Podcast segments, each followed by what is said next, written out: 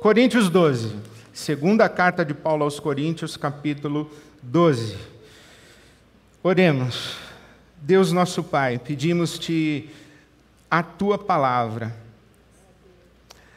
que é viva e eficaz, penetrante, vai até o fundo de nós e separa juntas e medulas, separa aquilo que é inseparável. Nós te pedimos que essa tua palavra nos penetre, nos alcance, que pelo teu Espírito Santo ouçamos a tua voz e sejamos guiados a toda a tua verdade. Pai, te pedimos assim, clamamos em nome de Jesus, clamamos apelando à tua graça e à tua misericórdia. Mas clamamos confiantes de que o Senhor tem prazer em nos abençoar em falar conosco, em nos guiar. Obrigado, Senhor, obrigado. Em Cristo Jesus oramos. Amém. Amém. Leio começando no versículo 7, segundo aos Coríntios 12. Para impedir que eu me exaltasse por causa da grandeza das revelações que recebi, palavras do apóstolo Paulo, foi-me dado um espinho na carne, um mensageiro de Satanás para me atormentar. Três vezes roguei ao Senhor que o tirasse de mim, mas ele me disse: Minha graça é suficiente para você, pois o meu poder se aperfeiçoa na fraqueza. Portanto, eu me gloriarei ainda mais alegremente em minhas fraquezas, para que o poder de Cristo repouse em mim. Por isso, por amor de Cristo, regozijo-me nas fraquezas, nos insultos, nas necessidades, nas perseguições, nas angústias. Pois quando sou fraco, é que sou forte. Faz parte da nossa experiência religiosa cristã, especialmente evangélica, uma certa arrogância, uma certa vaidade. Porque nós temos o Deus verdadeiro, nós temos a palavra da verdade, nós não somos meras criaturas de Deus, nós somos filhos amados de Deus e filhas amadas de Deus. Os outros são criaturas. Nós temos o Espírito Santo. Nós somos príncipes e princesas destinados a ser cabeça e não cauda.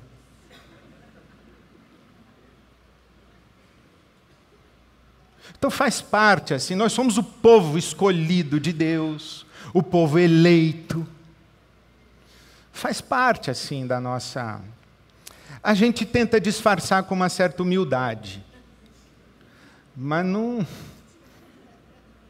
no fundo, no fundo, a gente só tenta, porque, porque tem aquela certeza que, que nos acompanha de que nós temos a verdade, nós estamos na luz, quem não concorda com a gente está enganado, ainda não recebeu revelação, ainda não, mas vai chegar lá onde nós já chegamos.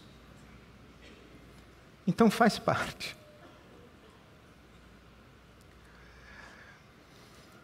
Acontece que quem tem um mínimo de sensibilidade e honestidade percebe a si mesmo como não muito diferente dos demais. Por isso é que, por exemplo, o apóstolo Paulo diz: Miserável homem que sou, quem me livrará do meu corpo mortal ou desse cadáver que eu carrego comigo, o velho homem? Eu já sou novo homem, eu já sou nova criatura, mas eu ainda não sou tudo o que estou destinado a ser. Cristo ainda está sendo formado em mim. A nossa transformação, para nova criatura, ela não é instantânea no dia da nossa conversão, não é no estalar de dedos. E também não é automática. Por isso que o apóstolo Paulo diz que ele luta, ele esmurra o seu corpo. Como um atleta olímpico, ele, ele é disciplinado para seguir em sua jornada até chegar à estatura de varão perfeito, à plena maturidade. É uma luta. É uma luta.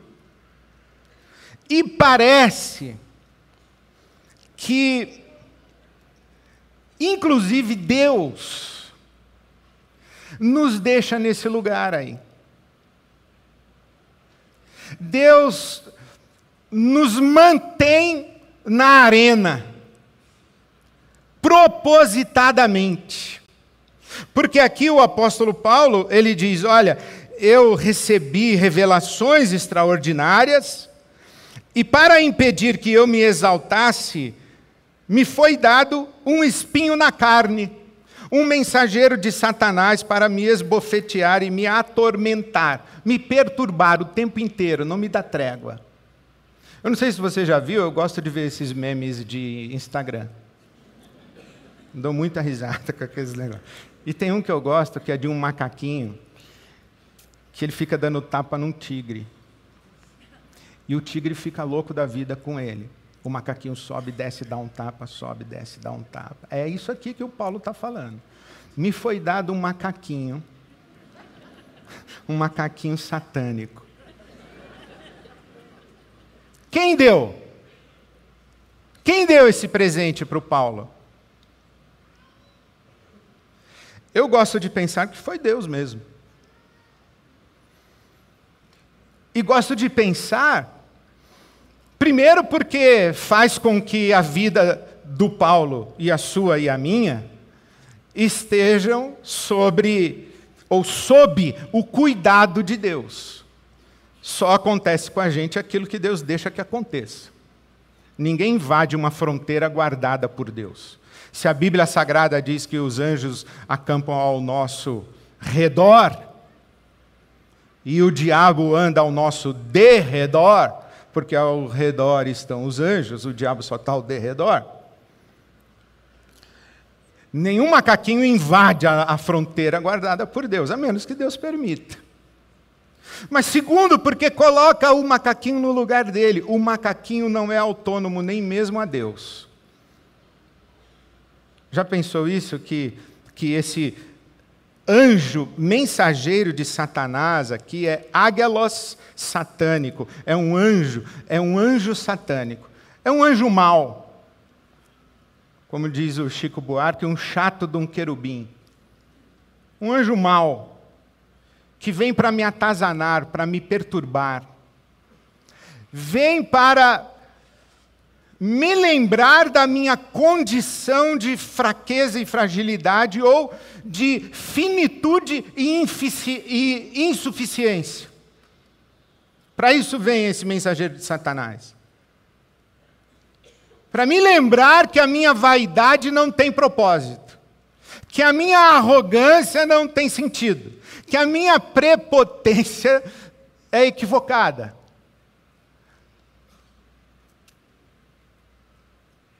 Para tocar na minha fragilidade, não permitir que eu me ensoberbeça, me envaideça, me manter vigilante, quebrantado e de joelhos. É como se o Paulo estivesse dizendo: Três vezes roguei ao Senhor que o tirasse de mim, mas ele me disse: A minha graça te basta, a minha graça é suficiente. É Deus dizendo ao Paulo: Eu não vou tirar esse espinho da sua carne, eu não vou te, eu não vou tirar esse anjo satânico que de vez em quando te dá um tapa. Porque é esse anjo que te mantém ajoelhado. É esse anjo que te mantém de joelhos. É esse anjo que te mantém atento. É esse anjo que te mantém quebrantado. É esse anjo que te mantém consciente do teu tamanho. É esse anjo que mantém você consciente da sua condição de criatura. E que, por mais extraordinárias que sejam as suas revelações, você continua sendo vaso de barro. Então fica aí. Se eu tirar esse anjo, você vai começar a achar que você é, é vaso de ouro. A pergunta é: o que é esse espinho na carne? O que é? Algumas pessoas sugerem que é algum pecado. Pode ser. Pode ser. E aqui há uma sugestão de que o Paulo tinha algum esqueleto no armário. Não sabemos, é especulação. É especulação. Porém, o autor da carta aos Hebreus diz que nós devemos olhar para Jesus, o autor e consumador da nossa fé, deixando todo o embaraço e deixando todo o pecado que tenazmente nos assedia.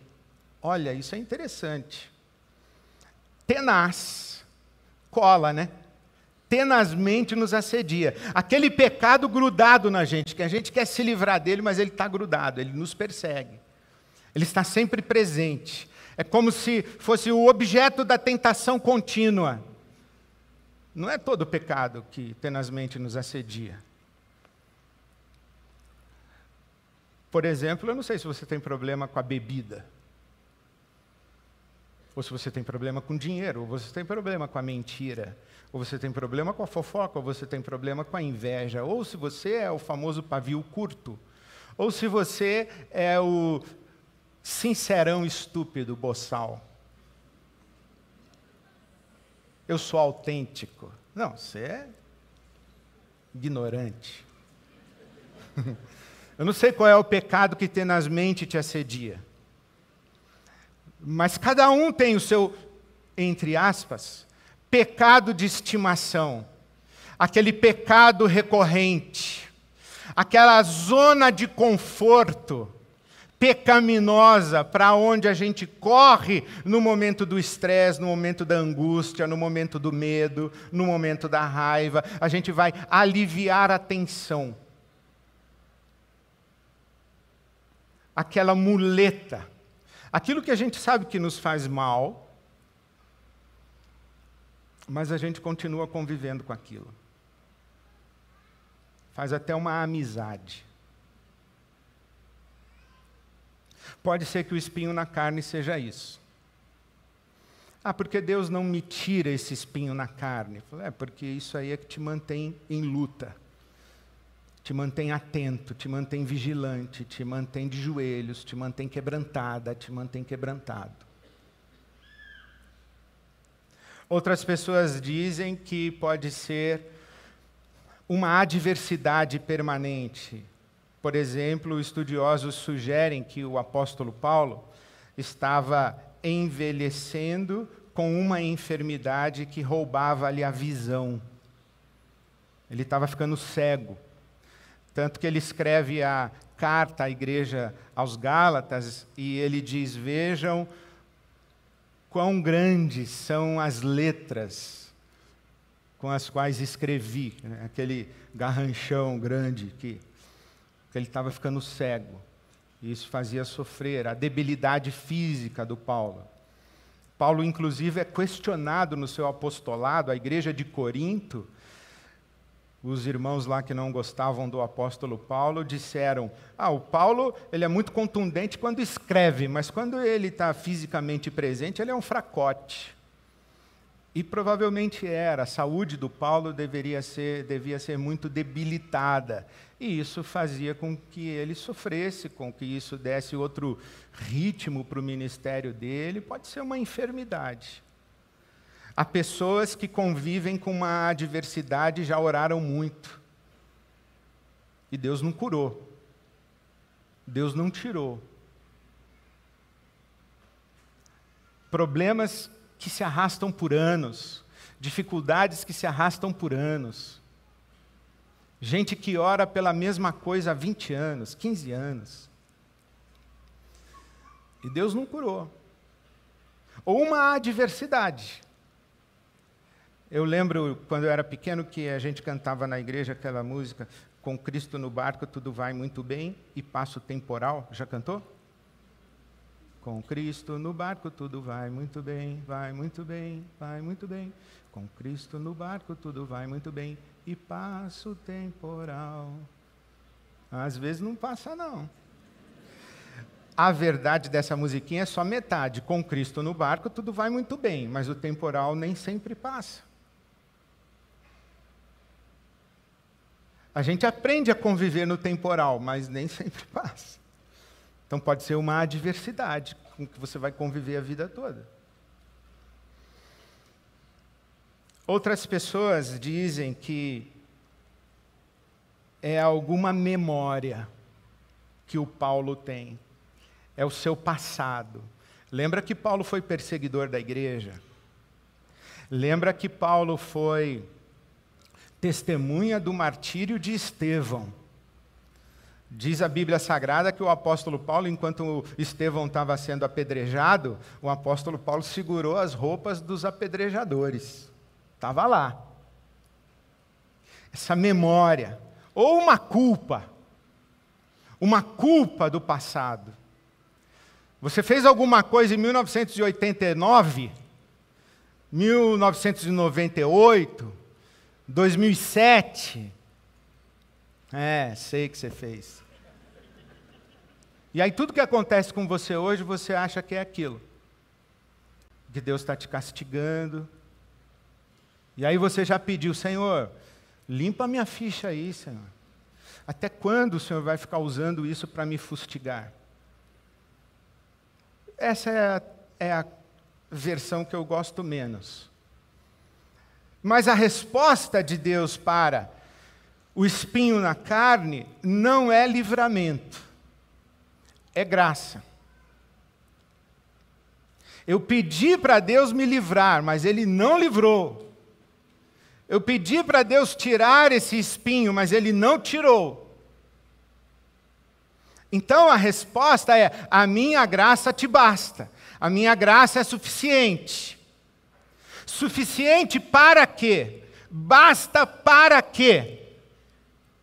Primeiro, basta para dar a você a profunda convicção de que Deus aceita, acolhe, ama, abraça, está com você, apesar do seu espinho. Não importa qual seja ele. Não importa mesmo se você levou um tapa nessa madrugada. Se o mensageiro de Satanás visitou você essa semana. Porque também você não vive tomando tapa todo dia, né? Pelo amor de Deus. Mas às vezes você baixa a guarda, leva um tapa.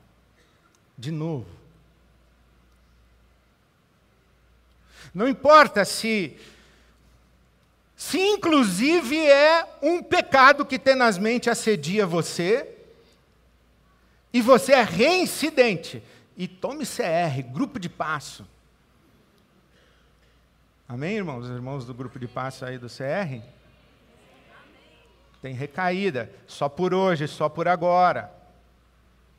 Não é assim, nunca mais. É só por hoje, só por agora. Todo dia.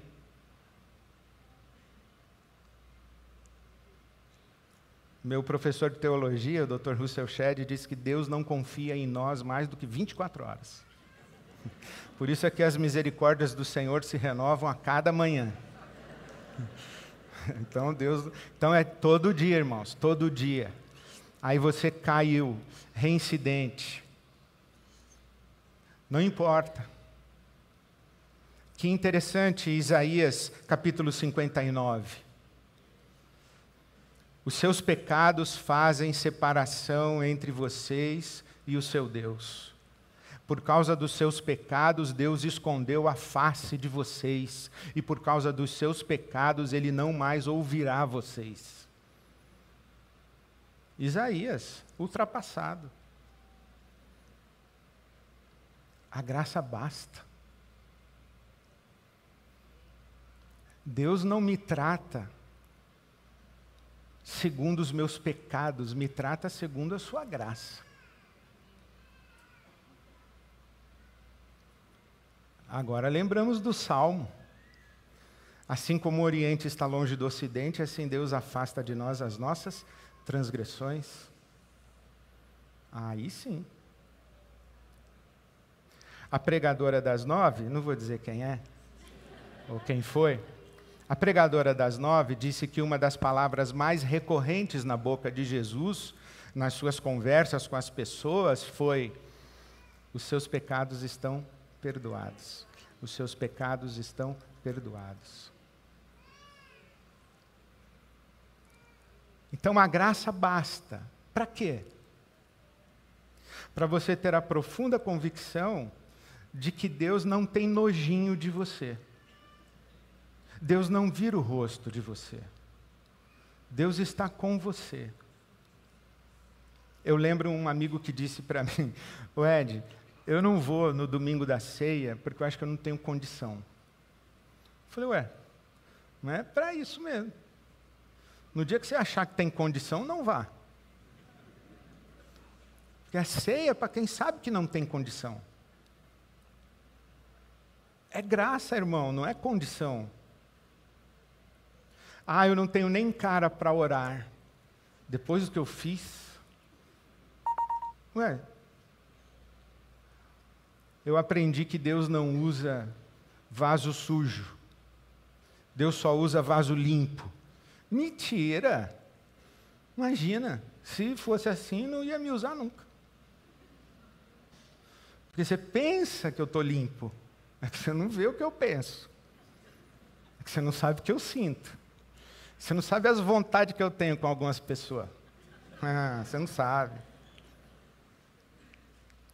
Se Deus só usasse vaso limpo, não usaria ninguém. Eu prefiro dizer que Deus usa vaso honesto. Aliás, Deus usa quem Ele quiser, o que Ele quiser. Usa até mula. Usa até pedra. É graça, irmão, não é condição. É graça, Deus nunca vira os olhos de nós, Deus nunca vira o rosto. Está conosco sempre. A graça basta. Basta para quê? Primeiro, para dar a você a profunda convicção de que Deus aceita, acolhe, ama você, apesar do seu espinho na carne. Segundo, a graça de Deus é suficiente, a graça de Deus basta para dar a você e também a mim a condição de conviver de maneira digna com seu espinho na carne. Ah, tem uma convivência. E tem uma convivência indolente, irresponsável. Tem uma convivência não digna com espinho na carne. Ah, então quer dizer que Deus me ama, eu posso me entregar ao espinho na carne. Pode, deixa o espinho machucar você, perturbar você, atazanar você, ou deixa o macaquinho bater em você todo dia. Tudo bem, se você quiser ficar apanhando de macaquinho, pode.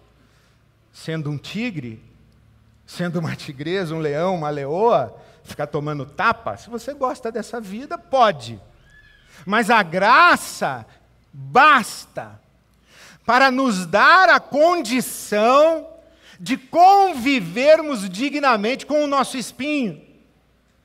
E conviver dignamente com o nosso espinho significa cuidarmos para não desenvolvermos mecanismos de compensação. Ah, eu tomei um porre ontem, mas hoje eu fui voluntário no Hospital do Câncer. Hum, não adianta isso. Isso é me engana que eu gosto, mantém você no mesmo lugar. Ah, eu sou um péssimo profissional, mas eu sou um ótimo pai. Você é um sujeito dividido. Não desenvolva mecanismo de compensação para justificar o seu espinho. O problema não é o que você faz aqui, o problema é o espinho, irmão. Não projete, não compense. Não desenvolva outras, outras manias para abafar o espinho. E principalmente não desenvolva uma vida hipócrita, falsa, querendo negar o espinho, fingir que não tem espinho terapeutizar o espinho, psicologizar o espinho, psicanalizar o espinho, CRizar o espinho. Não desenvolva isso, chama o espinho de espinho. Não falseia, não negue, não minta, não cubra. Viva com dignidade diante do seu espinho. Chama pelo nome esse espinho aí. Afirme esse espinho, saiba contra o que você está lutando, o que, que te incomoda, o que, que, o que, que te quebranta, o que, que te humilha, o que te envergonha. Dá nome para isso e olha bem na cara. A graça basta. Terceiro, a graça basta para dar a você condição e força para postar-se sobre o seu espinho. Não é o espinho quem determina quem você é, é você quem determina o poder que o espinho tem sobre você. E a graça basta. Não é o espinho quem, quem determina a qualidade da sua vida. O espinho é eventual.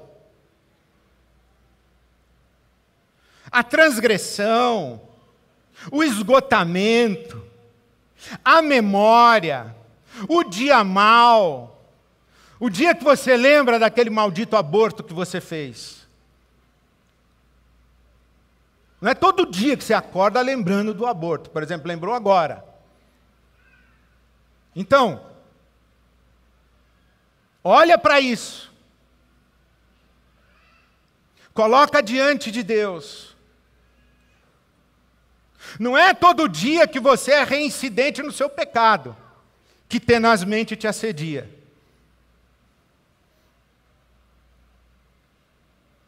Não é todo dia que você perde a cabeça, não é, não é todo dia.